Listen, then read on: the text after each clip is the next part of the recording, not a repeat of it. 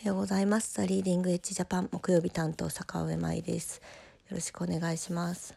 と木曜日じゃないですよね。すいません。あの実はですね今週私あのすごいシングルオペレーションをしてまして昨日夜9時に子供たちを寝かした後に起きてこれを撮ろうと思って、えー、いたんですがそのまま寝落ちしてしまいましてあの今に至りますすいません。はいコンタクトもつけたまま寝てしまいました。っぱりこうシングルオペレーションってですねあのすごく、まあ、体力的にもですねあのきついなと改めて感じてまして私は日頃あの分担をしてるもらってるんですけどしてるんですけれどもであの日々ですねこのあの一人でのオペレーションをやってるお母さんっていうのもたくさんいるのでやはりあの男性の皆さんですねあの家事家事育児送り迎えあの分担をぜひ進めていただけるとあのあのいいんじゃないかなと体力きついなっていうふうにあの感じています。はいすいませんちょっと話がそれてちょっと言い訳でした。はいえーと、今日はですねあの中国のえーと、林医師の、えーと教育についてちょっとお伺いしたことがあったのでそのことを共有できたらなと思っています。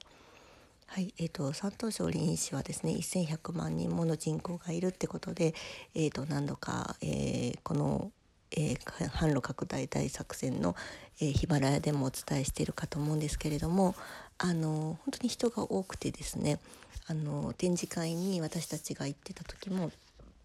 あ4月にですね4月のプレ展示会に行ったんですけどそのプレ展示会にも子どもたちの社会科見学でたくさんのなんかこう幼児が歩いてたりしてたりとかですねあとまあ中学校の横を通ったんですけれども校庭にこう溢れんばかりの子どもがいてですねあ子どもが多いなっていうふうな印象を受けたんですよね。それであの一人っ子政策を完全に終えてから、まあ、徐々にあの2人3人って産むような家族も増えているそうでですねあとあの、まあ、今まであのきちんと登録されてなかった子たちもまあいたみたいでですね中国全土で。でその子たちもきちんと登録するようなことをしていて、まあ、子どもは増える傾向にあるっていうようなお話を聞きました。であのー、まあ、山東省臨市に限って聞いたことなので、まあ、全体的にもそういう傾向はあるんだろうなと思いつつでもまあそうですとは言いにくいのであの山東省臨市のこととしてお話をするんですけども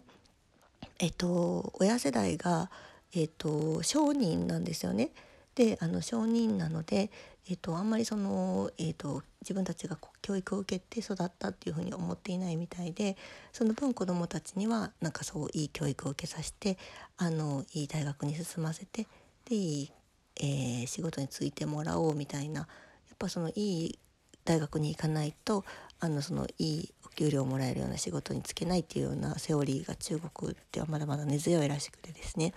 でそれを、えー、今とことんやってるそうで本当になんか一時期韓国のお受験戦争がすごいっていうようなことでテレビでもたくさんニュースでも取り扱われてた時があったかと思うんですけれども、まあ、今もそうなんだと思うんですけど、えっとまあ、それ以上か。まあ、それ同等ぐらいの、えーと、激しいですね教育戦争みたいなものが、えー、中国林市では今あ行われているそうです。でそれまあそのちょっと熾烈な受験戦争に打ち勝っているなんかこうエリートの子供みたいなことのを育てるのが、えー、まあ親のえー、責任でもあるような認識があるそうで教育にですねかけるお金っていうのはもう惜しまないっていうふうにおっしゃっていました。はい、でなんか中国で、えーと、日本の私立の、まあ、大学の費用とか私立と日本のインターナショナルスクールとかですねの、えー、と1年間の授業料みたいなのを聞いた時もそんな高いと思わないぐらいまあその話してた方がちょっと政府の方だったのでそういうレベルでもあるかもしれないんですけどもあのっていうぐらいまあ教育にお金をかけるっていうのは当たり前ですみたいな話をされておりましたのであの、まあ、教育関連の分野ですねそういったものも、えーとまあ、向こうに持っていくとまだまだ伸びしろが、あの多いんだろうなっていうふうには感じました。あの島次郎のですねベネッセも前からあの中国で展開していたりしてですねあのすごいなんか人気はあるっていうふうにあの現地の友人にも聞いたことがあるのであのそういったあの幼児教育とかなんかそういう、えー、なんだろうねそういう分野であの関連商品だったりとかもあの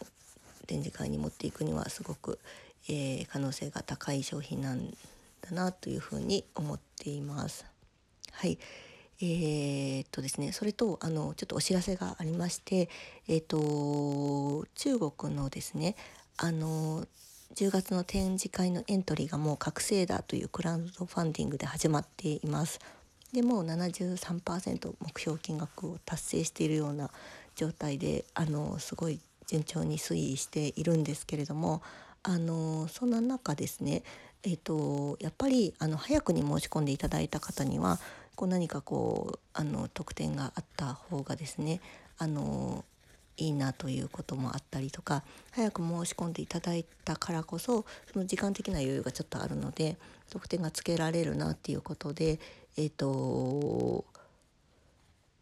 早期申し込み特典っていうのを、えーと中国のその日本商品というか国際商品モールと掛け合って、えー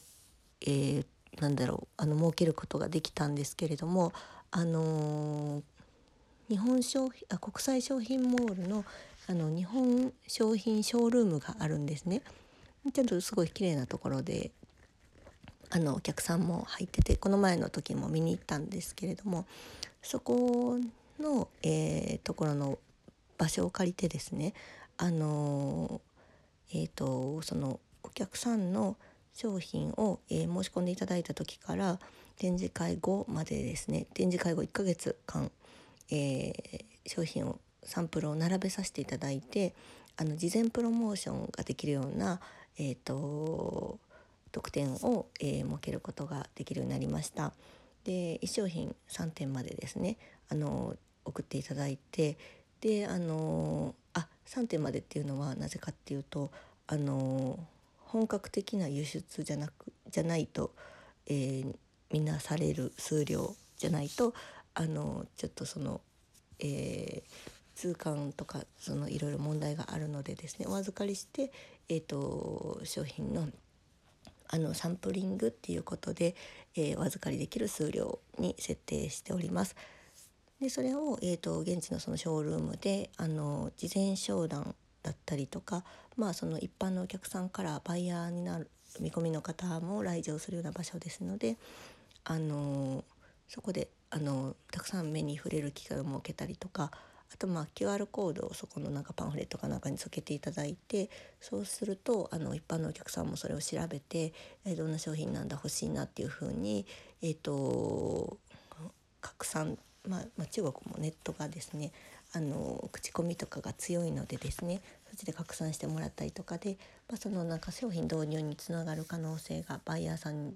もそれを見に来ますし、えーと、つながる可能性を事前にこう種をまいておけるような施策ですし展示会終了後ですね商品が気になって帰ったバイヤーさんがまたそこに戻ってきてまた確認したりとか